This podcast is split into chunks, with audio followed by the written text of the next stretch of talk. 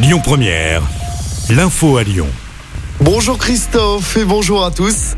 C'est le jour J, Lyon va s'illuminer pendant 4 soirs. La fête des Lumières débute aujourd'hui. 30 œuvres à découvrir dans 27 sites de la ville. À Bellecour, à Saint-Jean, sur la place des Terreaux, sur la place des Jacobins au parc de la Tête d'Or, mais aussi au parc Blandan. Plus de 2 millions de personnes sont attendues sur les 4 soirs de la fête. Sachez que le réseau TCL est gratuit aujourd'hui de 16h jusqu'à la fin du service.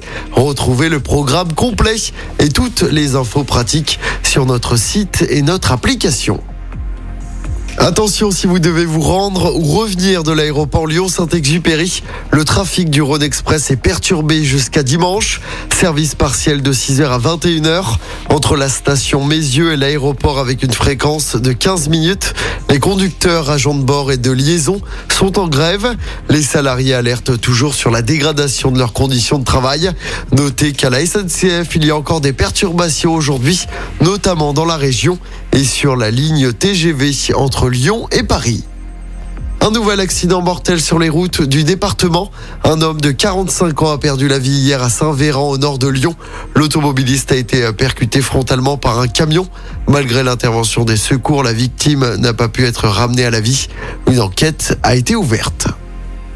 On a des précisions ce matin sur l'indemnité carburant de 100 euros. Elle remplacera la ristourne à la pompe dès le mois de janvier. L'indemnité concernera 10 millions de Français aux revenus modestes, ceux qui utilisent leur voiture. Dans le détail, les Français qui gagnent moins de 1300 euros net par mois pour une personne seule et 1200 euros pour un couple avec enfant. On passe au sport en football. Avant le choc face au PSG en championnat dimanche, l'OL féminin continue sa remontée en Ligue des Champions. Deuxième victoire d'affilée contre Zurich, une victoire 4-0 hier soir à Dessine. Grâce à cette belle victoire, l'OL reprend la deuxième place de son groupe. Les Lyonnaises sont à trois points d'Arsenal qui a battu la Juventus hier soir. L'OL recevra donc Paris dimanche soir à 21h en championnat. L'OL, leader, compte deux points d'avance sur le PSG avant ce match. Et toujours en foot, pas de match de Coupe du Monde encore aujourd'hui. Ça reprend demain avec les deux premiers quarts de finale. Brésil-Croatie à 16h et le choc entre l'Argentine et les Pays-Bas à 20h.